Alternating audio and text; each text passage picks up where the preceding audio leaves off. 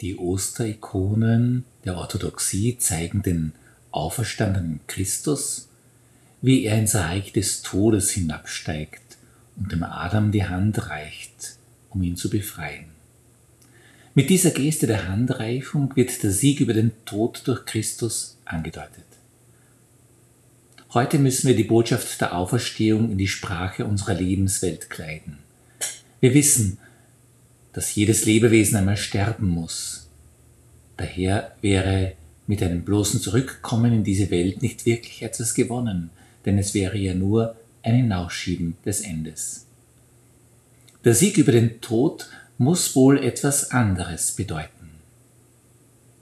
Was wäre, wenn wir Auferstehung nicht erst am Ende der Zeit ansiedelten, sondern schon in jeder Handreichung hier und jetzt erkennen dürften?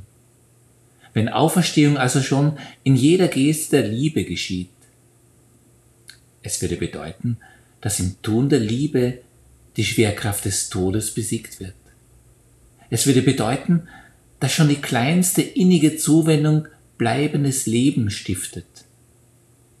Und dann wäre Auferstehung überall dort schon Wirklichkeit, wo Menschen einander heraushelfen aus den Gräbern ihrer Einsamkeit dann wäre Auferstehung das Geschenk der Liebe für alle, die wie Christus anderen eine helfende Hand entgegenstrecken oder wie Adam diese auch annehmen.